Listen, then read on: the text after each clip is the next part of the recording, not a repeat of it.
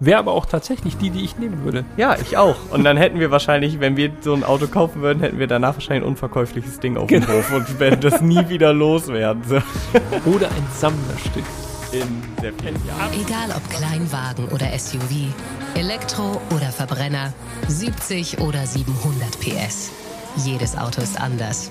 Und wir fahren sie alle in Erst fahren, dann reden.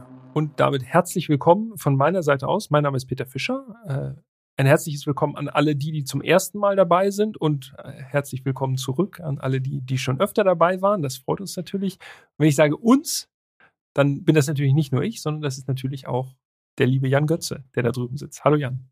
Hallo Peter, hallo liebe Zuhörerinnen und Zuhörer. Ja, Folge 87. Und nach dem BMW M2 aus der letzten Folge wird es dieses Mal nicht ganz so sportlich. Und wie dieses nicht ganz so sportliche Fahrzeug klingt, das hören wir uns jetzt an. der Sound.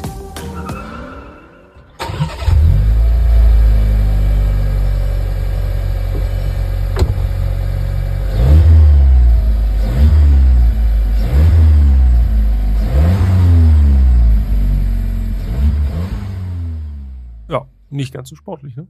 Aber man hört einen Turbolader irgendwo da im nicht ganz so sportlichen Sound, der immer so ein bisschen pss. Ja, so ganz leicht im Hintergrund, ein bisschen dezent hört man da was. Und dieser Motorsound, der gehört zu dem Skoda Karoq. Genau. Oder sollte ich sagen Skoda? Ja, das ist die Frage, ne? Skoda ist, glaube ich, eine Variante, aber ja, also an alle, die die Skoda sagen, ja, das ist die korrekte Aussprache, aber bei uns ist leider Skoda so drin. Also Ja. ich kann meistens nicht anders. Dito, ich auch nicht. Also äh, in diesem Sinne, das war der Disclaimer. Wir sagen Skoda. Denkt euch einfach Skoda, wenn ihr da anders gepolt seid. Skoda Karoq, äh, Kompakt-SUV und man muss sagen, auch ein, einfach ein riesen Knaller, ne? Also wirklich super erfolgreich, das Auto. Ja, allerdings. Meiner Frau erkläre ich das immer so. Es gibt drei Skoda SUV und das ist das mittlere, weil sie immer durcheinander kommt. Also es gibt ja den Kamiq, das kleine SUV, Ja. dann gibt es den Karoq, das mittlere SUV und den großen, den Kodiaq. Ja, und alles mit K und Q am Ende. Also ich kann verstehen, wenn man da ein bisschen durch den Tüdel kommt mit den Namen. Ähm, Karoq ist der Nachfolger eines ganz signifikanten Skodas, nämlich des Yeti. Da finde ich, ist der Name wirklich super eindeutig und der bleibt mir auf jeden Fall immer schwer im Gedächtnis. Bist du den Yeti eigentlich mal gefahren? Ja, bin ich tatsächlich mal äh, auf einer Fahrveranstaltung zum Octavia 4x4. Da konnte ich auch den Yeti als Allradfahrzeug fahren. Im Himalaya? Nicht im Himalaya, das war in Österreich im Schnee, also fast das gleiche. Und der Yeti, das war wirklich ein skurriles Auto, muss man sagen. Das war sowieso eine Zeit, wo Skoda echt verrückte Autos am Auch Start dieser. Roomster, Genau, den gab es ja damals darauf auch. wollte ich hinaus. Boah. Der war auch wild. Wenn du Junge, dir da Junge. mal die Fensterlinie anschaust, so vorne und hinten sieht es aus wie unterschiedliche Autos. Der Yeti wirklich auch ein wildes Gerät. Und das war der Vorgänger des Ja. Karoq. Genau. Und man muss sagen, Yeti, wildes Gerät, hast du gesagt. Also sah auch für meine Begriffe jedenfalls irgendwie stach der so aus der Masse raus. Der Karoq ist eher gewöhnlich geraten, würde ich sagen. Ne? Also äh, erklärt vielleicht auch so ein bisschen, warum das Auto so erfolgreich geworden ist, weil es halt, da gibt es nicht viel, was man jetzt nicht mögen kann, so ungefähr. Also der ist einfach ein Auto, so ein Ja, SUV. genau. Das ist ein Kompakt-SUV auf der MQB A1-Plattform, also so wie ganz viele Fahrzeuge aus dem VAG-Konzern, beispielsweise Seat Ateca oder der VW T-Roc beispielsweise auch. Ja. Ja, und das Auto kam 2017 auf den Markt, also ist jetzt auch schon wieder fast sechs Jahre her. Mhm. Und wir haben beide, haben wir gerade festgestellt, als wir uns hier kurz vorher unterhalten haben, wir haben ja beide irgendwie äh, eine Geschichte mit dem Karoq. Sehr unterschiedliche Geschichten auf jeden Fall. Ich kann mich noch erinnern, Weltpremiere damals, 2017 in Stockholm. Und ich bin hingeflogen zu dieser Weltpremiere. Und das ist wirklich eine der wenigen Gelegenheiten, dass ich bei einer großen Veranstaltung war und von dem Auto gar nichts gesehen habe, weil ich erinnere mich auch noch, was passiert ist. Jetzt im Nachgang kann man drüber lachen, aber in dem Moment war es nicht so witzig. Ja, ich habe auch da gelacht, aber es war wirklich echt sonderbar. Und zwar hat mich äh, ein paar Tage vor Abflug hat mich so ein Insekt in, ins Bein gestochen. Und original, als ich erstmal in Schweden angekommen bin, ich habe so gedacht, ach komm, ja, ist ein bisschen dicker geworden. Original, mein Fuß ist so groß geworden, also fast wie ein Skoda Fabia, würde ich fast sagen. Das und dann, ja, in Schweden war es dann wirklich so akut, dass äh, mir gesagt wurde von medizinisch geschultem Fachpersonal, bleib jetzt mal lieber im Hotel. Also ich habe vom Karok lange Zeit quasi gar nichts gesehen, obwohl ich irgendwie ganz in der Nähe war, ganz sonderbar auch alles. Naja. Das muss wirklich ein Mutanteninsekt gewesen sein, was sich da erwischt hat. Ja, das war äh, schon verschärft, ja. Okay, ja, also so war's. du warst auf der Weltpremiere, aber hast das Auto nicht gesehen, ja. um es kurz zu machen. Ja, das ist echt ärgerlich gewesen, das, aber gut. Das ist auch wirklich ungewöhnlich. Bei mir war es nicht ganz so wild, denn äh, ich bin dann im Jahr 2021 äh, zum Facelift des Skoda Karoq gereist. Ja. Das war nicht in Stockholm, sondern in Mlada Boleslav. Ja, im Skoda Hauptquartier sozusagen. Sagen. Das ist ja wirklich, Mlada Boleslav ist wirklich so das Wolfsburg von Skoda. Ja, allerdings. Das, das ist ja. wirklich die Homebase. Ja. Ja, und da war ich im Fotostudio und konnte mir dann das Facelift anschauen. Wobei, wenn man ganz genau ist, dann war es nicht die erste Überarbeitung für den Karoq, denn schon vorher zum Modelljahr 21 wurde mal das Infotainment auf den neuen Baukasten geupdatet. Ja. Aber dann optisch hat sich ein bisschen was getan zum Modelljahr 22 dann. Allerdings ganz ehrlich, auch da schon behutsam. Aber da gehen wir gleich drauf ein. Wichtig ist noch, das Auto ist wirklich ein Riesenerfolg. Ja, du hast rausgefunden, wie viele verkauft wurden und dummerweise habe ich das auch rausgefunden dieses Mal.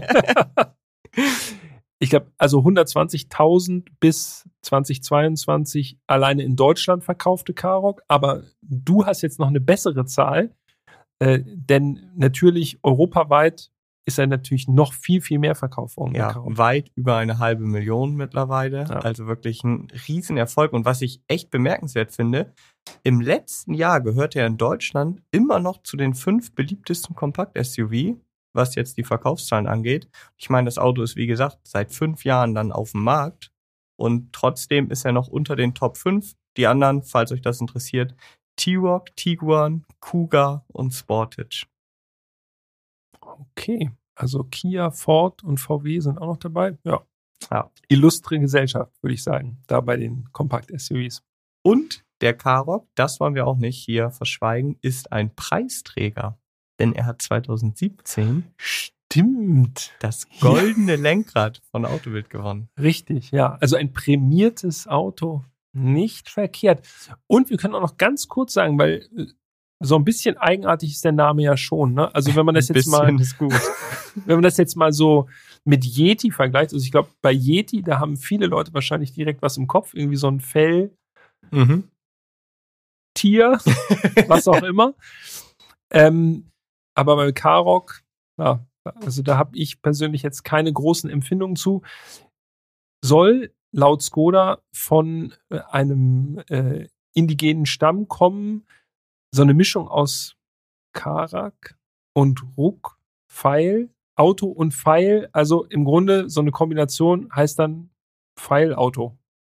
Ja, erschließt sich mir jetzt nicht wirklich. Aber klingt halt trotzdem irgendwie spektakulär. Mit dem Q am Ende, das ist wirklich, äh, ist schon was Besonderes. Aber offensichtlich auch ein bisschen verwirrend, wenn man alle seine drei SUV ähnlich benennt wenn man ja. dann nicht so richtig in der Thematik drin ist, dann kommt man auch schnell durcheinander.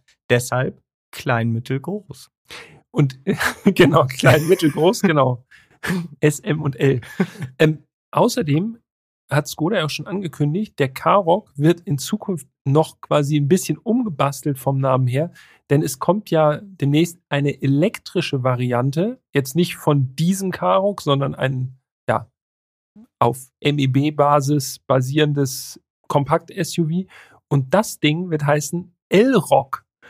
Ja. Da ist dann nichts mehr mit Auto drin, sondern mit, äh, das ist dann Elektro wahrscheinlich. Und dann heißt es äh, Elektrofile. So. Ja, siehst du mal, haben wir das schon mal aufgeschlüsselt. Gut. Also jetzt sind wir, glaube ich, im Karok-Thema ganz gut drin. Äh, und ich würde sagen, jetzt schauen wir mal genau hin, was den Karok so ausmacht. Das Design. Ja, man kann sagen, und das ist nicht mal böse gemeint, das ist so eine Allerweltsoptik. Ja. 101% konventionell. Irgendwie, ja. ne? da sind wir uns, glaube ich, einig. Und ich vermute, da wird es auch wenig Leute außerhalb von Skoda geben, die da was dagegen haben und sagen, nee, das stimmt aber nicht. Ja, es sieht schon aus, wie ein Kompakt-SUV halt aussieht. Ne?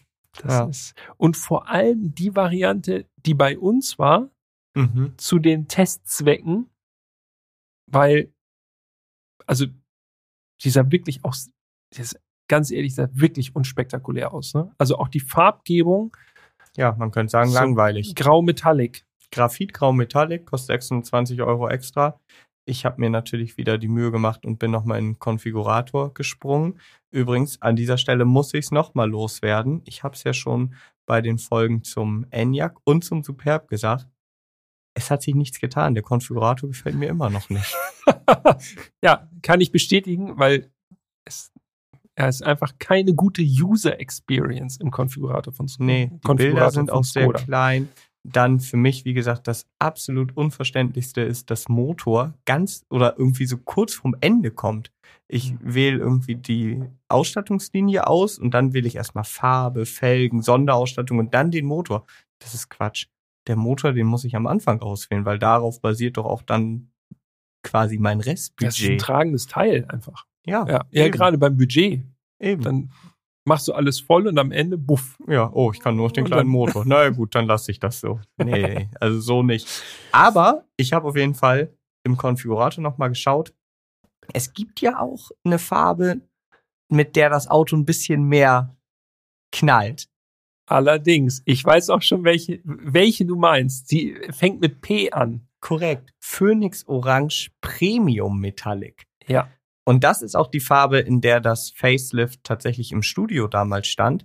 Und da muss ich sagen, fand ich damals schon gut, weil das ist eher so ein, also orange ist es schon, aber es ist halt ein bisschen dezenteres Orange, sieht, finde ich, recht edel aus. Und ich glaube, ganz ehrlich unter uns gesprochen, ich habe nie wieder einen Karok in dieser Farbe gesehen. Ja, nehme ich dir ab. So geht's mir nämlich auch, weil das würde einem schon auffallen, weil es wirklich, das ist wirklich eine schon knallige Farbe, ne? Ja. Wäre aber auch tatsächlich die, die ich nehmen würde. Ja, ich auch. Und dann hätten wir wahrscheinlich, wenn wir so ein Auto kaufen würden, hätten wir danach wahrscheinlich ein unverkäufliches Ding auf genau. dem Hof und werden das nie wieder loswerden. So. Oder ein Sammlerstück. In sehr vielen ein Jahren. Absolutes Sammlerstück, genau. Wegstellen, unter eine Plane, nichts machen. Ja, also die Farbauswahl ähm, passt sich sozusagen an dieses äh, konventionelle an den konventionellen Rest des Karok an. Also es gibt verschiedene Silbertöne. Es, ja, also dieses Orange ist schon das Einzige, was wirklich so richtig raussticht. Ja. Wenn ihr, wenn ihr den äh, Skoda Karok sehen wollt, den wir gefahren sind, dann könnt ihr es natürlich tun unter Instagram erst fahren, dann reden, alles zusammengeschrieben. Da gibt es ein paar Bilder zum Karok und dann könnt ihr ja mal sagen, was ihr von dem Auto haltet. Grundsätzlich von dem Auto natürlich, aber auch von der Konfiguration unseres Testwagens.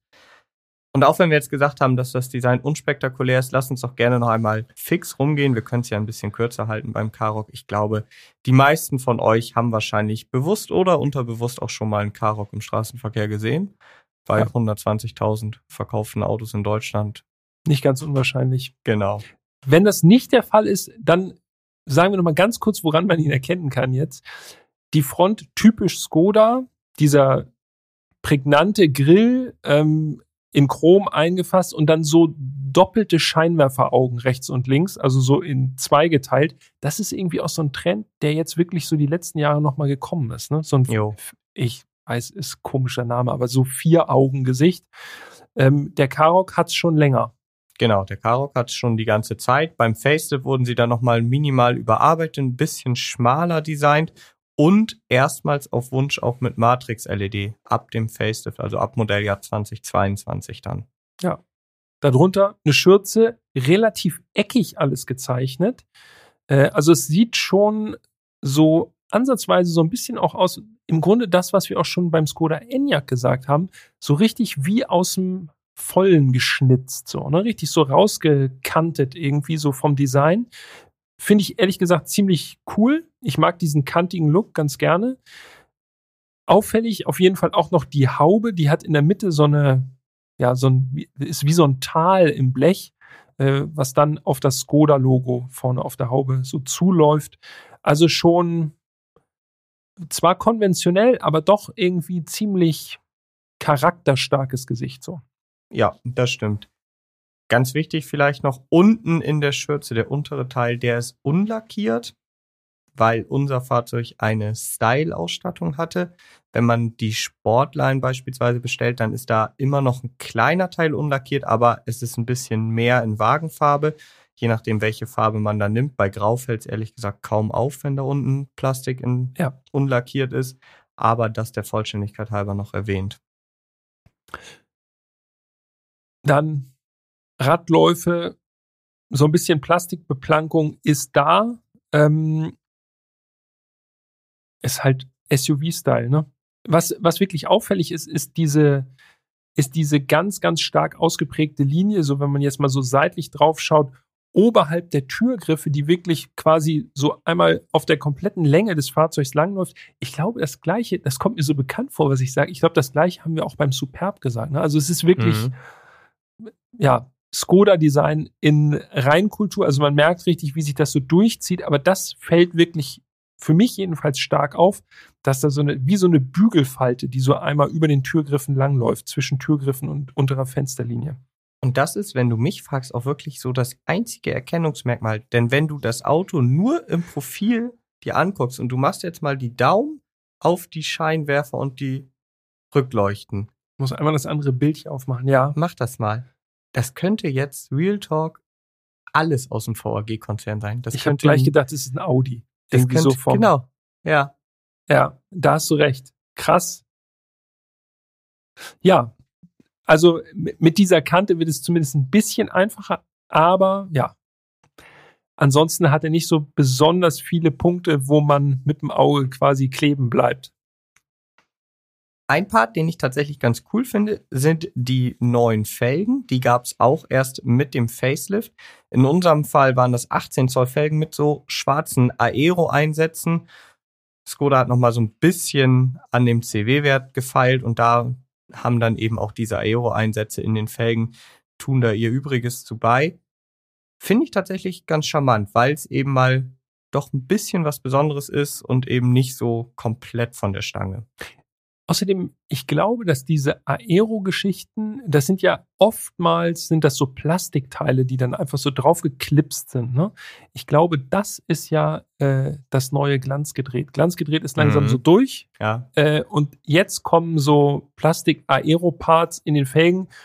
Ist auf jeden Fall mal was Neues, setzt sich auch immer mehr durch, wenn man ehrlich ist. Also wir haben es schon ein paar Mal auch gesehen.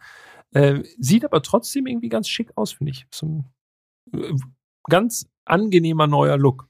Ja, vor allen Dingen eben auf so einem vermeintlich normalen Auto. Also bei vielen Elektroautos haben wir das natürlich schon häufiger gesehen und du sagst, das ist es jetzt ja auch nicht mehr grundsätzlich neu. Und wenn man mal ganz ehrlich ist, ist natürlich auch eine ganze Ecke günstiger, ne? Du nimmst einfach eine Logisch. normale Felge. Ja, und es sieht ansatzweise nach Bicolor aus. Ja. Genau. Ich glaube, der Trend kommt ja also irgendwo gab es den bestimmt schon mal vorher, aber zuletzt gab es ja auch viele Super- und Hypercars, die das in Carbon hatten, also echte Carbon-Einsätze in den Felgen. Ja. Also ich denke so an den Lamborghini Reventon und sowas. Der hatte das auch schon. Das ist schon über zehn Jahre her. Und ich glaube, jetzt ist es angekommen und dann eben, weil Carbon vielleicht ein bisschen teuer ist, macht man es dann doch eher in Plastik. Ja, wahrscheinlich ja. so für die Massenproduktion ist es dann doch deutlich einfacher.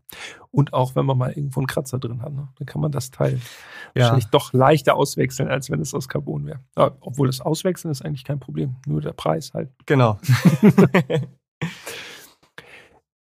Letzte Bemerkung von meiner Seite aus äh, zur Seitenlinie des Karoq ganz klassische SUV-Form, das haben wir jetzt schon mehrfach gesagt, aber trotzdem auch nochmal erwähnt. Also das Dach fällt nach hinten zwar etwas ab, aber es ist im Grunde noch so eine Art Kombi-Heck, würde ich sagen. Also jetzt nicht so ein äh, überstyltes SUV, wo das Dach so stark abfällt, dass man auch schon den beim Angucken schon den Eindruck bekommt, okay, da ich weiß nicht, ob das wirklich so utility-mäßig ist, dass ich den Kofferraum jetzt wirklich bis ganz oben perfekt ausnutzen kann. Also der Karoq hat so eine richtig solide praktische Karosserieform noch.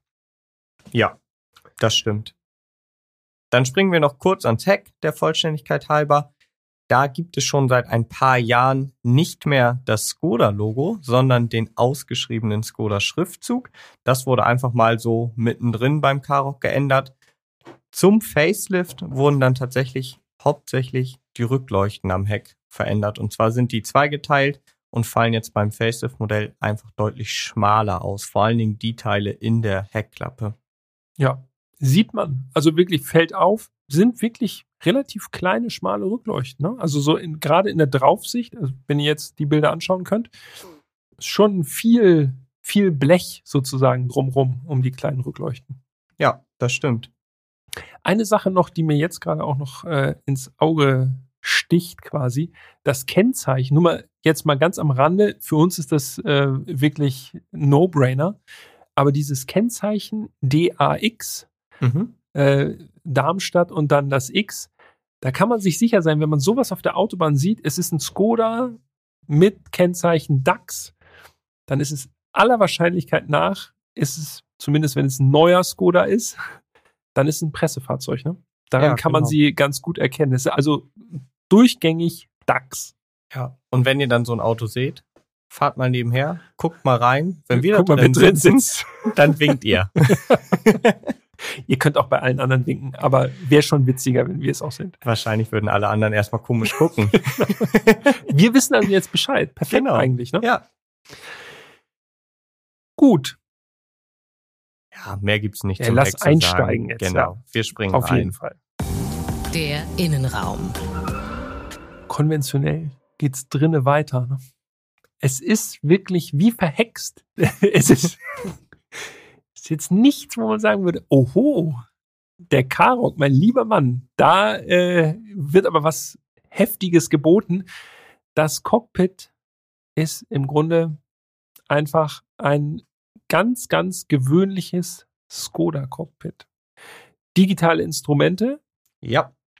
Mittiger Touchscreen für die Bedienung. MIB 3, also das ist die aktuellste Infotainment-Generation bei Skoda. Äh, ja, und ansonsten das Lenkrad ist Gott sei Dank ohne diese irrwitzigen Touchflächen, sondern es ist noch so ein richtig klassisches Multifunktionslenkrad mit Walzen und allem, was dazugehört. Herrlich. Genau. Noch die gute Lenkradgeneration, wenn ihr uns schon länger folgt. Das haben wir auch schon beim, äh, beim Superb festgestellt. Also das ist noch so, dass man alles super bedienen kann und es sieht sogar mit diesen verchromten Walzen bei Skoda ja auch immer noch mal so ein Tick edler aus als bei vielen anderen. Wirklich, ne? Ja, also gerade so in der Nahaufnahme, wenn man ein Foto von ganz nah macht oder nur so einen ganz kleinen Ausschnitt, also jetzt bin ich schon auf dem Jan Götze Level langsam angekommen, dann könnte das auch mit viel Fantasie ein Bentley sein. Ja, also optisch schon, ja.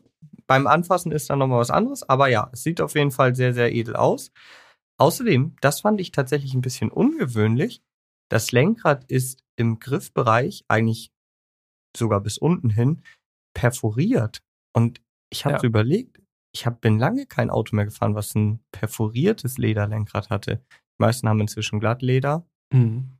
Perforiert ist eher ungewöhnlich heutzutage. Ja, sonderbar. Jetzt, wo ich das Bild sehe, fällt es mir auch auf. Ist schon, ja, aber es ist griffig, ne? Genau. Ist schon einfach. Bei mir war es wirklich von der so, Funktion ich super. Hingelangt, dachte so, oh, perforiert, hab's überlegt, wann war es wohl das letzte Mal? Aber genau wie du sagst, eigentlich ist es super. Das Einzige, was ich tatsächlich beim K-Rock absolut nicht verstehe am Lenkrad, ist, warum es abgeflacht ist. Also, der K-Rock hat so viel Platz, da sind jetzt meine Beine nicht besonders knapp irgendwie am Lenkrad gewesen. Sonst ist es ja immer noch so pseudo-sportlich, sage ich jetzt mal, wenn man abgeflachtes Lenkrad hat. Das impliziert für einige Leute Sportlichkeit ist jetzt beim Karok auch nicht so unbedingt das Ding. Nee, das wäre nicht nötig gewesen. Aber eventuell ist es wirklich, um den Einstieg nochmal zu erleichtern. Und das muss man ja sagen, für viele SUV, höhere Sitzposition, leichterer Einstieg, gerade auch für Ältere. Äh, vielleicht ist das dann nochmal das winzige Plus mehr an Platz, hm. dass man noch besser so, so reinrutscht. Über die Sitzwange. Genau. Immer schön darüber rubbeln. Kann schon sein, ja. Also, ja, besonders sportlich, da sind wir uns, glaube ich, eigentlich ist der Karaoke jetzt von Natur aus nicht. Also umgekehrt, es stört jetzt, also mich stört es auch nicht. Es ist einfach, mir ist es aufgefallen. Punkt. Ja. Was mir außerdem aufgefallen ist, ist, dass der Innenraum, auch wenn er jetzt nicht besonders spektakulär designt ist oder nicht irgendwas hat, wo man sagt, wow, wirklich durchgehend wertig ist. Also alle Kunststoffe im Sichtbereich, die sind alle aufgeschäumt und überall, wo man hinlangt, hat man das Gefühl, ja, das ist jetzt nicht fancy, aber das ist absolut gut und das wird wahrscheinlich sehr, sehr lange halten. Ja, macht wirklich einen super soliden Eindruck, auch von der Materialanmutung, so wie du gesagt hast, top. Also qualitativ kann man da äh, ein langlebiges Cockpit erwarten. Ob es dann so ist, das wird dann die Zeit zeigen, wenn erstmal die ganzen Karoks dann so zehn Jahre plus haben. Aber äh, einfach grundsolide, ne? so richtig bodenständig jetzt nicht irgendwie wild designt oder so, super, super klarlinig, finde ich. Also das Lenkrad ist eigentlich schon das spektakulärste, was es dazu zu erblicken gibt. Der Rest ist wirklich auch so Luftausströmer, wie der, wie der zentrale Bildschirm so eingelassen ist ins Armaturenbrett. Das ist wirklich alles normal. Genau, ja, aber normal gut in diesem Fall. Eine Sache noch, die mir äh, als Ablagenbeauftragten natürlich schon wichtig ist, äh, auf dem Armaturenbrett ein Fach, so wirklich mittig, gut erreichbar von rechts und von links, wo man nochmal so schön mit so einem Deckel, irgendwie so Toploader-mäßig irgendwie auch noch was unterbringen kann. Finde ich ist eine ganz feine Sache. Äh, also ein SUV, was man dann auch benutzen kann und wo es viele Ablagemöglichkeiten hat, ist äh, immer gern gesehen bei mir. Ja, absolut. Aber bei sowas ist Skoda ja sowieso immer ganz weit vorne mit dabei. Mülleimer an der Fahrertür. Kostet aber extra, ne? Ja, gut. Hast du gesehen? Habe ich 110 gesehen. Euro im Paket. Huiuiui. ich stelle mir immer eher die Frage, wenn das jetzt mein Auto ist, du musst ja auch immer wieder einen Beutel reinpacken, ne? Und oh, jetzt. Das ist schon nervig. Und dann vergisst du mal irgendwas da drin. So, dann. Oh, nee. So einen angeknabberten Apfel oder so. Das ist natürlich kacke. Aber dafür hat er zumindest einen Deckel. Mhm. Das fängt schon mal das Gröbste ab, aber so richtig. Nee. Aber grundsätzlich finde ich dieses, diesen Mülleimer, wenn du jetzt mal, lassen wir mal Essen, Essensreste außen vor. Ich habe häufig irgendwie mal, keine Ahnung, man isst ein Kaugummi oder einen Traubenzucker und da hat man halt. Parkschein? Einen Parkschein, genau. Sowas? Irgendeine Kleinigkeit, die man halt sonst in die Hosentasche steckt oder die halt im Auto rumfliegt, packst dann in den Mülleimer. Ist eigentlich ganz geil. Ist schon ordentlich. Und vor allem flattert da dann nichts rum, ne? Wenn man irgendwie jetzt Kleinteilchen irgendwo noch hat, die einfach so irgendwo in ein Fach reinfliegen, es klötert ja auch immer. Ja, genau. Und klötern geht gar nicht. Nein, nein, nein, auf gar keinen Fall. Oh Mann. Und wo wir gerade schon bei diesen cleveren Features sind, auch diesen USB-C-Anschluss am Innenspiegel, mhm. den hat auch der Karoq. Kennen wir auch schon vom Super. Ja. Haben wir da ja auch schon drüber gesprochen. Ich erinnere mich. Ja. ja. Hat der Karoq auch. Achte ich jetzt immer drauf bei Skoda-Modellen, weil ich denke, das ist eigentlich wirklich genial für so eine Dashcam. Ja, direkt die Stromversorgung mit einem ganz kurzen Kabel möglich. Musst nicht irgendwie halb durchs Auto und dann hinter die Verkleidung und sonst was so. Kannst es recht easy machen. Und das sind so diese Dinger. Dafür muss man halt Skoda einfach schon Props geben, weil die das halt, da denken die einfach mit. Ja, das stimmt. Das stimmt. Sitze. Mhm angenehm hohe Sitzposition, äh, also für auch einen leichten Einstieg. Ich habe, da ist wirklich relativ wenig dem hinzuzufügen. Sitze auch wirklich ergonomisch super. Ich finde die Sitzposition angenehm. Es ist nicht zu hoch. Man hat nicht so das Gefühl, man sitzt auf dem Auto. Äh, finde ich immer wichtig. Es gibt auch Kollegen und Kolleginnen, die das mögen, die wirklich auf dem Auto drauf sitzen wollen, also die jedenfalls dieses Gefühl haben. Für mich ist es schon okay, wenn man ein bisschen höher sitzt, aber noch so das Gefühl hat, okay, ich bin hier noch so eingebaut. Genau das Gefühl stellt sich im Karoq bei mir ein. Also äh, eigentlich, wenn man nicht wüsste, dass es ein SUV ist, könnte es auch ein geräumiger Kompakter sein, irgendwie so à la Golf Plus, irgendwie sowas in die Richtung, dass man so ein gutes Raumgefühl hat, schöne Sitzposition, alles wirklich tiptop ergonomisch. Ja, das stimmt. Plus, sie sind auch auf Langstrecke bequem. Ich bin zweimal so gute 600 Kilometer mit dem Karoq gefahren und kann berichten, dass da wirklich irgendwie mein Rücken oder auch mein Hintern, eigentlich tut mir immer erst der Hintern weh. Ist das bei dir auch so? Ich merke immer, dass ich ja. so irgendwann so von links nach rechts, wenn es halt ein schlechter Sitz ist. Und dann denke ich so, oh nee, das wird unangenehm. Vielleicht muss ich, äh, jetzt wird so ein bisschen, jetzt geht's wieder rein in den medizinischen Bereich. Also irgendwie ist der Karok dafür prädestiniert. ich habe tatsächlich, äh, wenn ich längere Strecken mit einem relativ schlechten Sitz fahre, dann merke ich, dass es immer so im rechten Bein zieht, weil dann auch so Gaspedalstellung hm. bleibt gleich bei 105. Spaß. ähm, und dann merke ich, dass man sitzt, ich sitze dann so leicht verdreht dann, wenn der Sitz nicht so perfekt ist und dann zieht so in die Hüfte rein. Ja. Ah, ja, ja, ja. Ja, also das war beim, beim Skoda Karoq bei mir zumindest nicht der Fall. Also auch auf Langstrecke bequem. Ja. Man muss sich nichts vormachen. Also Seitenhalt bieten die Sitze jetzt natürlich nicht. Ich bin einmal einfach aus äh, Interesse mal eine Autobahnauffahrt schnell gefahren.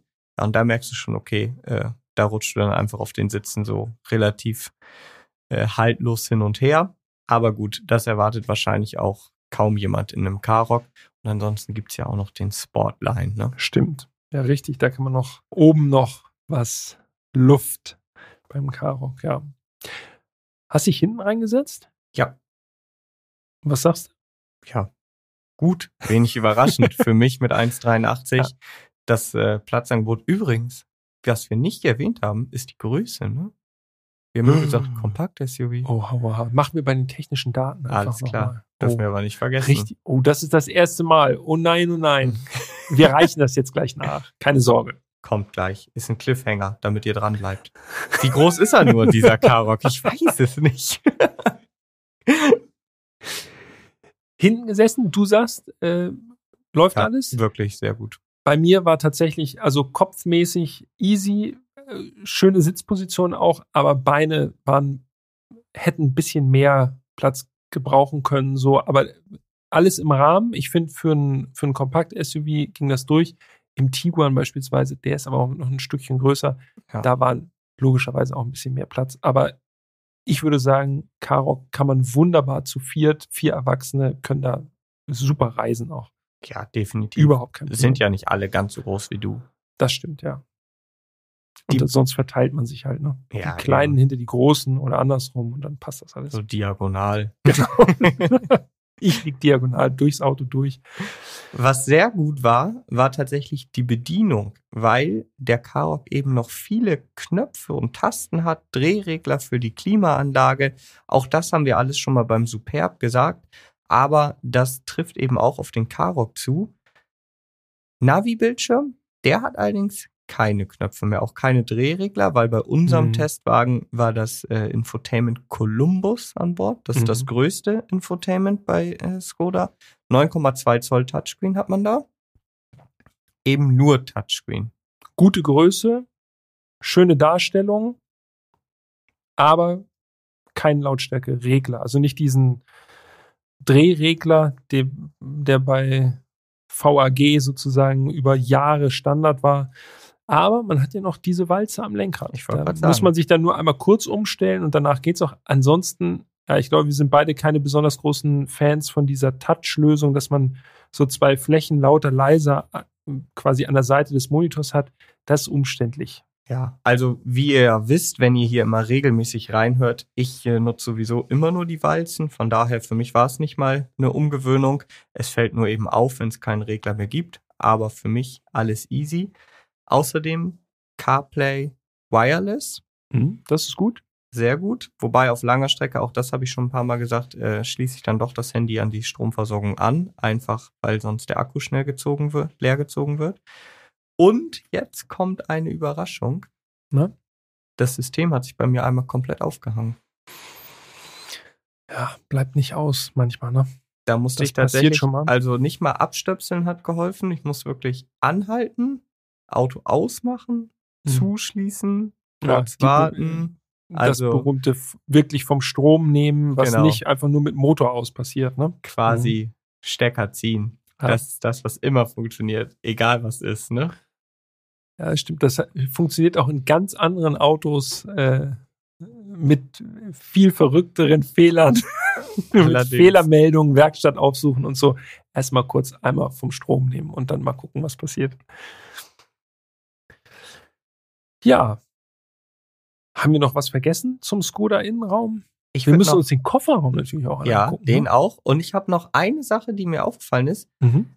Es ist mir zumindest das erste Mal bewusst beim, beim Karok jetzt aufgefallen. Und zwar geht es nochmal um, um das digitale Cockpit.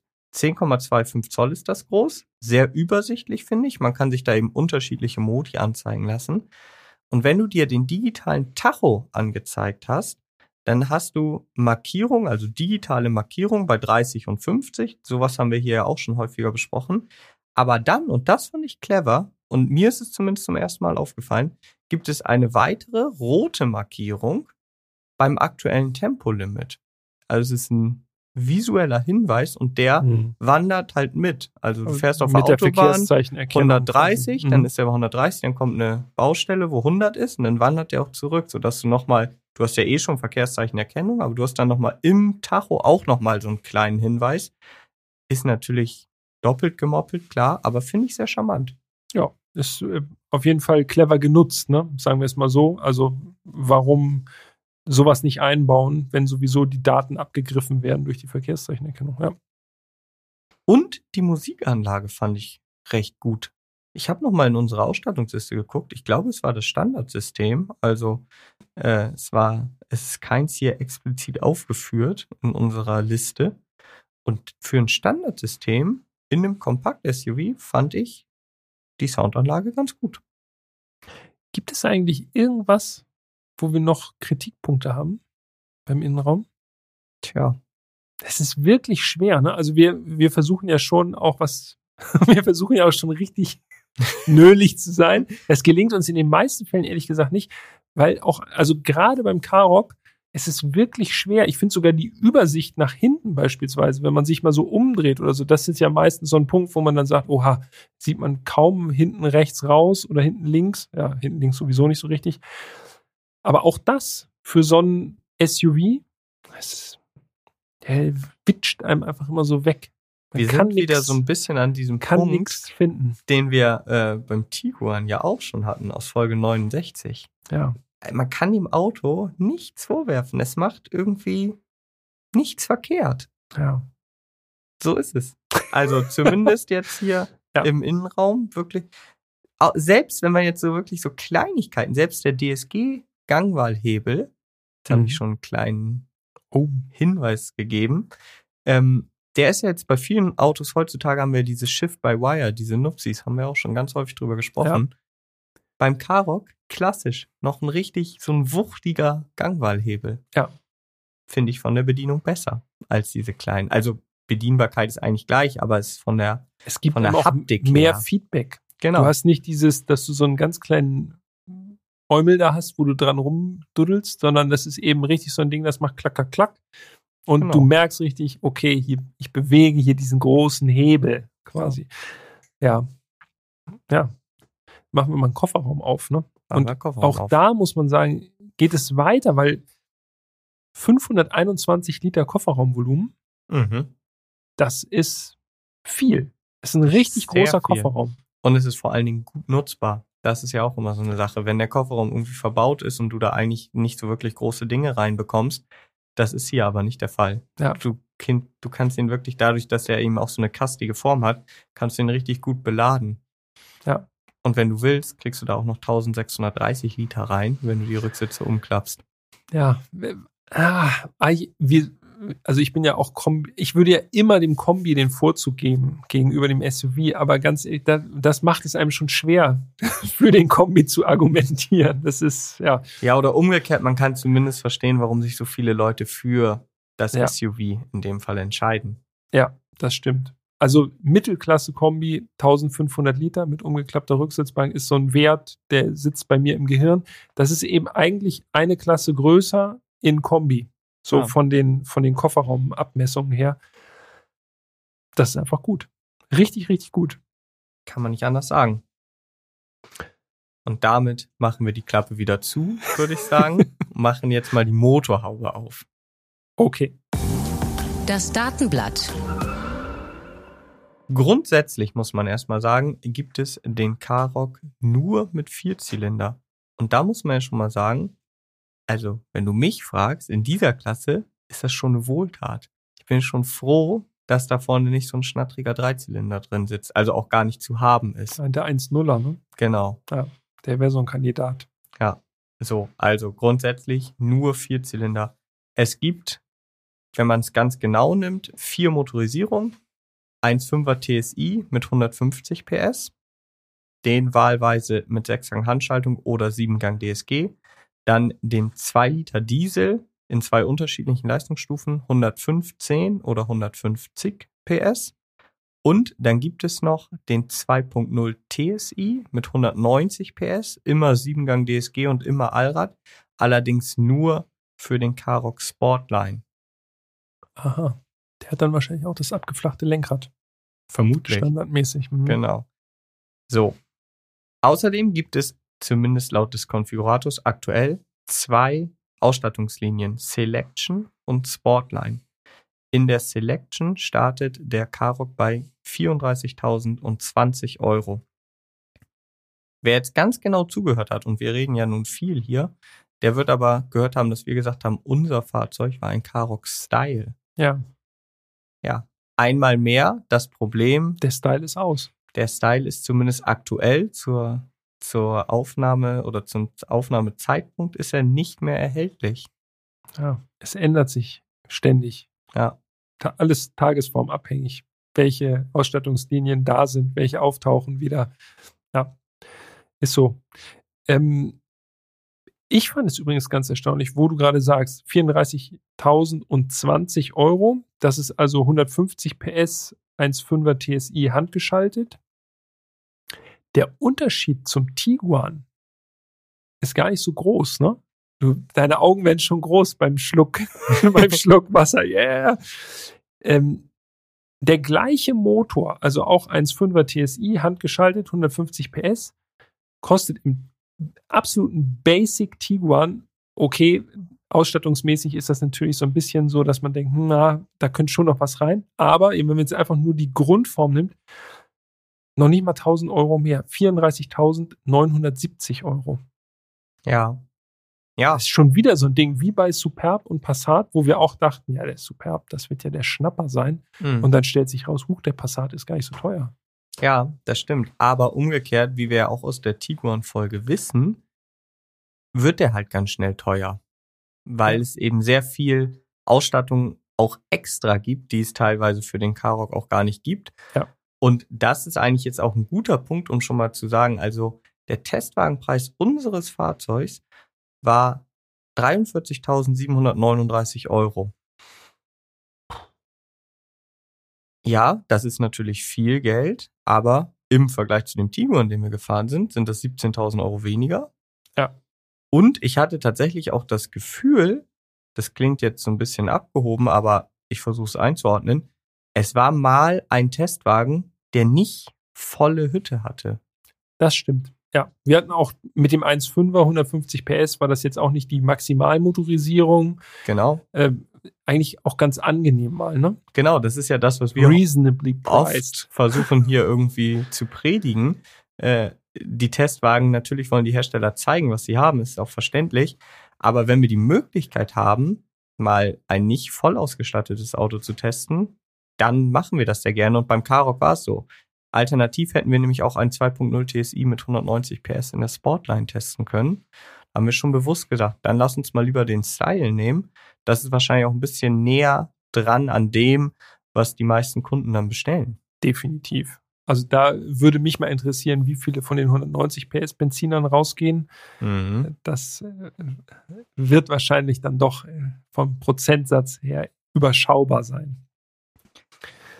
Gut, wir haben jetzt schon gesagt, es ist der Benziner mit 150 PS, in unserem Fall allerdings mit 7-Gang DSG. Mhm. Der hat immer Frontantrieb. Das maximale Drehmoment, das können wir auch nochmal erwähnen, 250 Newtonmeter. Und 0 auf 100. Da gibt es nämlich wirklich eine absolute Kuriosität, dass ich habe es dir gestern in Vorbereitung auf diesen Podcast gezeigt. Ja, da gibt es Werte, die wirklich das ist faszinierend sind. Komplett wild. Und damit ihr es mir glaubt, habe ich sogar schon mal Screenshots gemacht, falls Skoda das hier im Konfigurator nochmal anpasst. Ich habe die Wir hauen die Screenshots, noch mal an, die ich. kommen in, auch in das BTS-Material. Da gibt es nämlich wirklich kuriose Zahlendreher. Und zwar steht er bei 0 auf 100 beim Skoda Karoq 1.5 TSI. Ich muss schon lachen, wenn ich nur diese Zahl hier sehe. 90 Sekunden. Das ist dann doch ein bisschen zu lang. 90 Sekunden, das finde ich schon wild. Aber wer jetzt denkt, ah gut, da ist halt einer mal abgerutscht, eine Null Passiert. zu viel, Ganz genau. ehrlich, das passiert bei uns auch. Bei uns passiert Wir das wollen auch. jetzt nicht irgendwie hier jemanden in die Pfanne hauen. Ne? Aber hier ist das häufiger passiert, muss man dazu sagen. Also da war jemand sehr, sehr wild auf den Nullen unterwegs. Denn ich bin dann einfach dieses Datenblatt mal weiter durchgegangen. Verbrauch, das kann ich schon mal sagen, 6,2 Liter auf 100 Kilometer, so ist der Wagen angegeben. Und dann steht da drunter Kraftstoffbehältervolumen. 500 Liter. Wow. Wie so ein Lastwagen. Das, fünf, stell dir mal vor, du fährst damit an die Tankstelle und tankst 500 Liter in einen Karoq. Und wie, wie weit du dann kämst. Ja. Ey, mit 500 Kilometer, äh, 500 Liter, da müsstest du wahrscheinlich, die meisten müssen wahrscheinlich einmal im Jahr tanken. Vermutlich schon. Das will schon eine gute Reichweite auf jeden Fall. Ja. Ja, also ein bisschen äh, sind ein paar äh, kleinere Herausforderungen mit den Kommata. Aber äh, wir haben die Botschaft verstanden. Also neun Sekunden von 0 auf 100 mit dem DSG Und 50 Liter. und Tank. 50 Liter Tank. Ja. Es ist doch normaler als gedacht. Das ist eigentlich das, was beim Karok jetzt wirklich bei mir so raussticht. wir müssen noch, Jan, äh, wir haben es ja gerade schon angedeutet, wir haben beim Designkapitel haben wir die Abmessungen vergessen. Das ist korrekt, ja. Die hauen wir jetzt noch mal ganz kurz rein. Länge des Karok 4,39 Meter, also klassisch Kompaktklasse. Breite 1,84, Höhe 1,62. Also wir können beide noch einigermaßen drüber gucken. Ja, doch. Ja. Und der Radstand 2,64 Meter. Das ist alles wirklich im absoluten Gewöhnlichkeitsfeld. Ne? Da ist jetzt nichts drin, wo man sagt, da müssen wir irgendwie noch eine Aufschlüsselung zu geben. Das wäre jetzt außergewöhnlich. Kompakt-SUV einfach. Stimmt, ja. Gut, Haken dran. Dann würde ich sagen, fahren wir los, oder? Jetzt fahren wir los in diesem Karok. Das Fahren. Und ich muss ja sagen, ich bin ein bisschen skeptisch an die Sache rangegangen. Warum? In erster Linie wegen des Getriebes. Das DSG. Da haben wir ja auch schon hier an dieser Stelle im Podcast Mhm. häufiger drüber gesprochen. Beim Tiguan fand ich sehr markant die Anfahrschwäche. Tausendmal drüber gesprochen, tausendmal von gelesen. Sie ist immer noch da, Ja. Aber Mir guck- ist sie damals nicht so ganz stark aufgefallen, Beim gesagt. Aber Tiguan? sie, ja, ich doch äh, beim äh, Tiguan. doch, doch, doch. Einfach so seidig. Ja, Also beim Tiguan aber das erinnere ich DSG mich ist noch dran, dass ich permanent in S geschaltet habe zum Anfahren, um danach wieder in D zu schalten, weil ich dachte, boah, das nervt einfach, dieses, dieses, ja, nicht anfahren, obwohl du anfahren willst und dann gibst du mehr Gas und dann wird es so ruckig. Na gut, darüber wollen wir jetzt nicht sprechen. Der Tiguan, den haben wir ja schon abgefrühstückt in Folge 69. Dementsprechend war ich ein bisschen skeptisch, als ich gesehen habe, dass der Karoq auch mit DSG kommt und dachte mir schon, ah, wahrscheinlich würde ich lieber den Handschalter nehmen. Und dann der kleinere Motor noch, ne? Genau. 1,5 Liter Hubraum zu 2 Liter Hubraum. Das ist dann schon so, dass man, hm, ein bisschen mehr Hubraum Ja. würde dem Problem vielleicht Abhilfe verschaffen. Aber Braucht man gar nicht. kurioserweise scheint das Getriebe, also entweder harmoniert das Getriebe mit dem Vierzylinder Benziner besser oder es gibt eine neue Applikation. Eins von beiden ist es, vermute ich mal, denn ja, er hat noch eine ganz leichte Anfahrschwäche, aber vom Gefühl her, ich bin jetzt natürlich nicht aus dem Karoq in den Tiguan gestiegen, weil der Tiguan jetzt schon lange nicht mehr da ist. Vom Gefühl her deutlich besser. Als beim Tiguan die Anfahrschwäche. Ja. Also mir ist auch dieses Mal, obwohl ich wirklich ganz stark darauf geachtet habe, gar nichts aufgefallen. Es ja. ist wirklich ein so so muss ein DSG schalten und anfahren auch. Also äh, ja, top. Genau. Und mir ist es halt daran oder speziell aufgefallen, weil ich nicht angefangen habe, auch nur zu überlegen, in S zu schalten. Das kann man ja auch beim K-Rock. Brauchte man halt überhaupt nicht. Ja. Da sind wir sowieso schon bei einer Sache, die Fahrmodi. Ja. Es ist eigentlich total überflüssig. Also ich, Gut, wenn man uns zuhört, dann sagen wir ja teilweise auch, außer jetzt beim M2 aus der letzten Folge, da waren wir uns mal nicht einig, aber sonst denken die Leute wahrscheinlich eh diese komischen, die fahren ja eh immer alle nur normal. Ja, Oder aber normal, vor. ja, aber das entspricht ja meistens auch dem Charakter des Autos. Das, also die Ingenieure äh, programmieren ja nicht die wildesten Sachen rein, weil sie gerade mal rausfinden wollen, wie verrückt man das äh, einstellen kann. Das ist ja schon äh, normal, ist ja schon aufs Auto auch abgestimmt. So und wenn du ein Kompakt-SUV hast, dann weißt du halt, der Motor muss nicht die ganze Zeit irgendwie zwei Gänge unterhalb von dem gehalten werden, was eigentlich vernünftig wäre, sondern der schaltet dann halt so, wie man das auch selber machen würde. Ich fahre auch nicht im Karok, fahre ich nicht im zweiten Gang durch die Stadt. 100 Prozent, ich bin da komplett bei dir. Also ich sehe das ganz genauso. Also Sport und Individual kann man sich definitiv sparen, wenn man mich fragt. Ja. Eco, klar, da ist man dann halt einfach nochmal ein kleines bisschen sparsamer unterwegs, wenn man es drauf anlegt. Aber ja, für mich war auch normal das Mittel der Wahl. Ja, definitiv.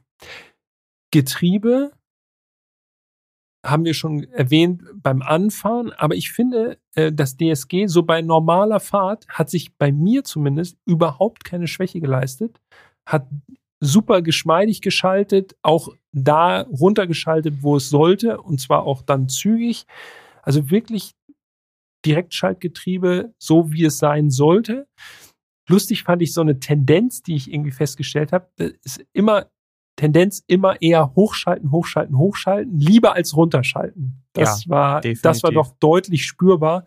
Also echt verbrauchsoptimiert die Schaltvorgänge. Aber ja, ist bei einem Karok auch kein Wunder und eigentlich auch der vernünftige Weg. Und passt auch ganz gut zum Motor tatsächlich. Ich war auch ganz froh, dass wir mal den Benziner fahren könnten, weil ich glaube, wenn ich jetzt vor der Wahl stünde, hätte ich gesagt, ja, ich finde zu so einem Auto passt halt einfach ein Diesel ganz gut.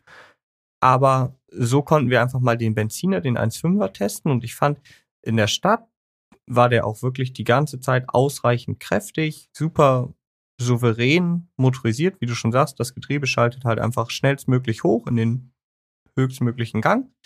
Auf der Autobahn war ich auch positiv überrascht, denn mhm. ich hätte gedacht, da wird das Ding dann so vielleicht einfach ein bisschen zäh. Aber auf der Autobahn war der super ruhig und klar, man musste, also ich, du nicht, aber ich musste meine Fahrweise ein bisschen anpassen. Das ist jetzt kein Auto, mit dem man wirklich dann die ganze Zeit so 170, 180 fährt, was der locker kann. Der schafft ja. 210 laut Tacho und auch angegeben. Aber wenn man so 140, 150 fährt, dann finde ich, macht der Wagen einen super Job. Mega angenehmes Reiseauto. Ich habe ja eingangs gesagt, ich bin zweimal längere Strecke damit gefahren und hätte wirklich nicht gedacht, dass da der kleine Benziner, muss man ja sagen, auch auf der Langstrecke so einen vernünftigen Eindruck macht.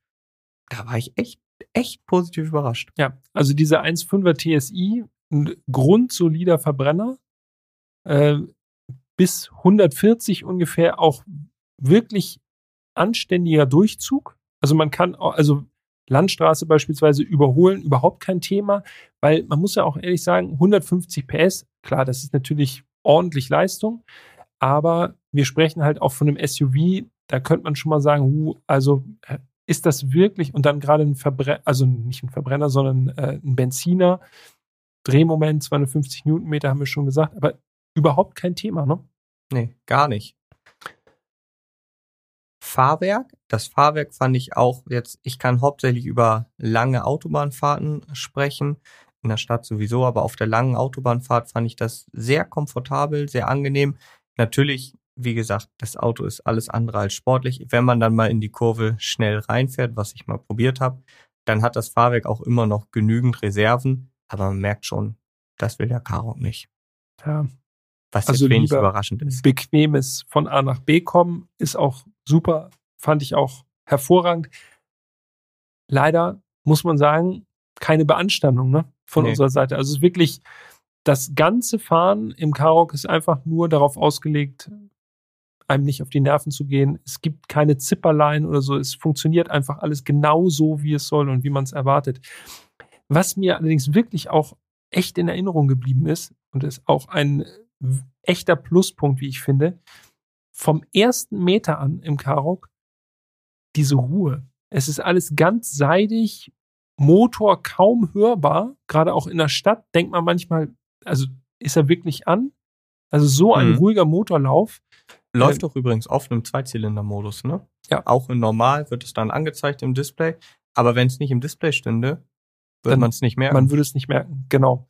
Ähm, und diese Ruhe auch wirklich bis Autobahntempo, du hast es gesagt, bleibt das erhalten. Äh, kaum nennenswerte Windgeräusche.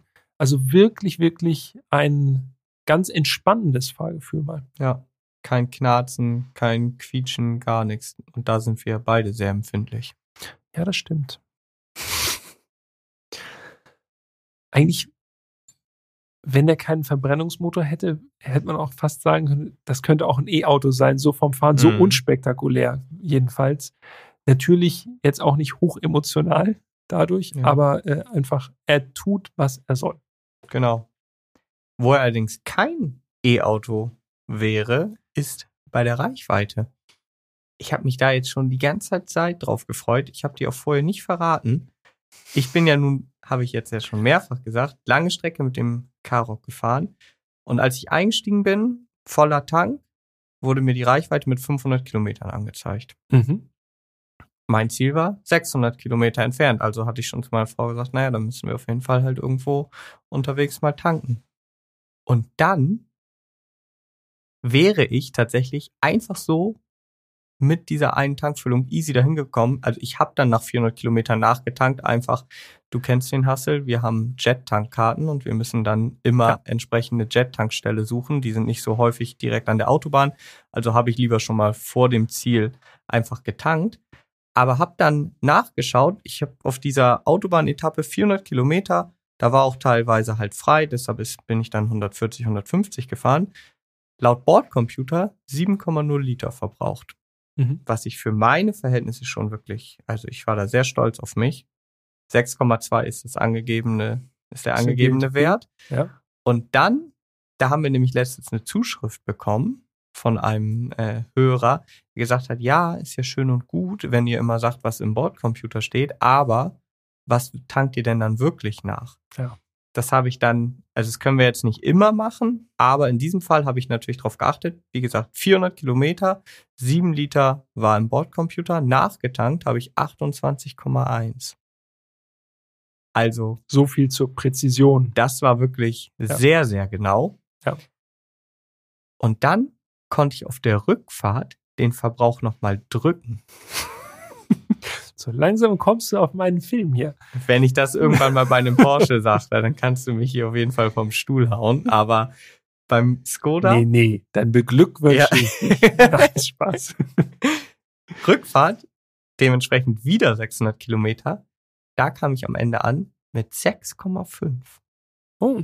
Und ich war, ich bin genauso gefahren, mehr oder weniger wie auf dem Hinweg. Ich war kein Verkehrshindernis und habe noch so gedacht, krass, die Reichweite war dementsprechend, da war noch sogar noch was drin. Also ich hätte 700 Kilometer mit einer Tankfüllung geschafft. Oh, das ist ganz anständig. Nicht schlecht. Langsam fühle ich's. Ja. ja. es geht los. Ja. ja. Äh, ich bin ein bisschen flotter gefahren, mal ein Stück. Mhm. Auf meiner mehr oder weniger Verbrauchsstrecke, in Anführungszeichen. Und da habe ich doch tatsächlich, also da bin ich auch wirklich äh, auch mal Topspeed gefahren und so. Und da standen 9,3 im Bordcomputer. Das ja. war erschreckend für mich natürlich. Wir haben mal Rollen oh. getauscht.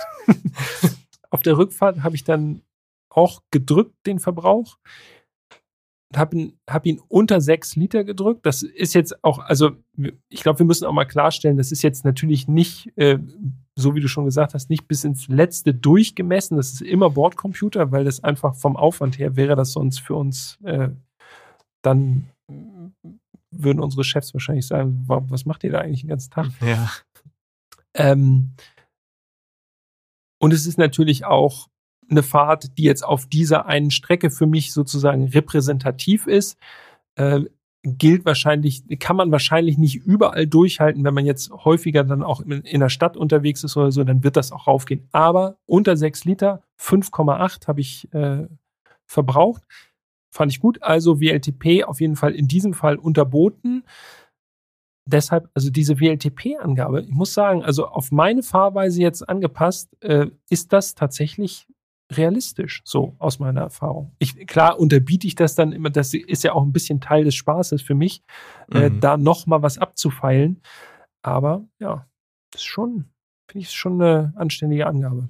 Ja, definitiv. Also selbst ich bin da jetzt ja relativ nah rangekommen und das auf so einer langen Strecke. Ich finde, wenn man jetzt eine kurze Strecke mal den Verbrauch drückt, ja, das kriegt man schon hin. Aber gerade bei so einer langen Strecke fährt man dann ja doch irgendwann so, wie man halt möchte. Und das war beim Karok eben so, dass ich gedacht, okay, 140, 150 reicht, weil da drüber, genau wie du sagst, dann fängt dieser kleine Motor eben doch an zu trinken, ne? Ja, das stimmt. Also da merkt man dann doch 1,5 Liter Hubraum, Turboaufladung. Dann geht's los.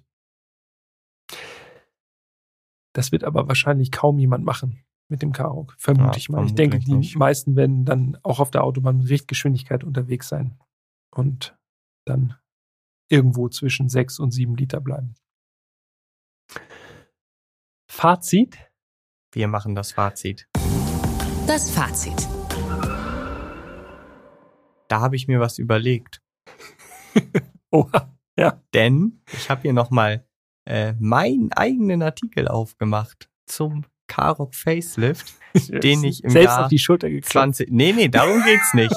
Ich will nur mein Fazit von damals vorlesen. Ja um dann quasi zu sagen, damals bin ich das Auto ja nicht gefahren, müsst ihr wissen. Damals war das eben eine statische Präsentation, das Auto ja. stand im Studio und ich habe dann meine Eindrücke von dem statischen Termin äh, niedergeschrieben und jetzt kommt dann nochmal das Fazit nach dem Fahren.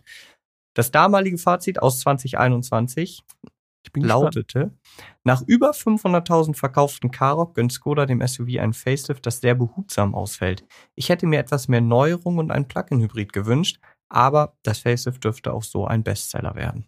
So. Wie ist die Lage heute, Jan? Ich glaube, über die Optik haben wir jetzt ja schon gesprochen. Also die Optik ist, wenn man es äh, fies ausdrücken will, langweilig. Mhm. Ansonsten kann man auch sagen, gefällig, je nachdem.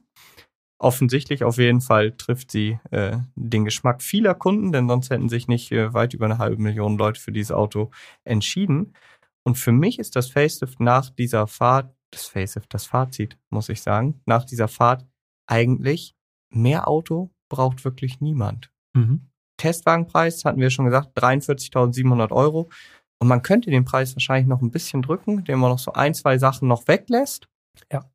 Aber für 40.000 Euro, wenn es jetzt ein Neuwagen sein soll, kriegt man hier wirklich eigentlich ein vollkommenes Auto, was nichts verkehrt macht. Es erinnert mich ein bisschen an den Tiguan, nur ist es in Nuancen für meinen Geschmack noch besser.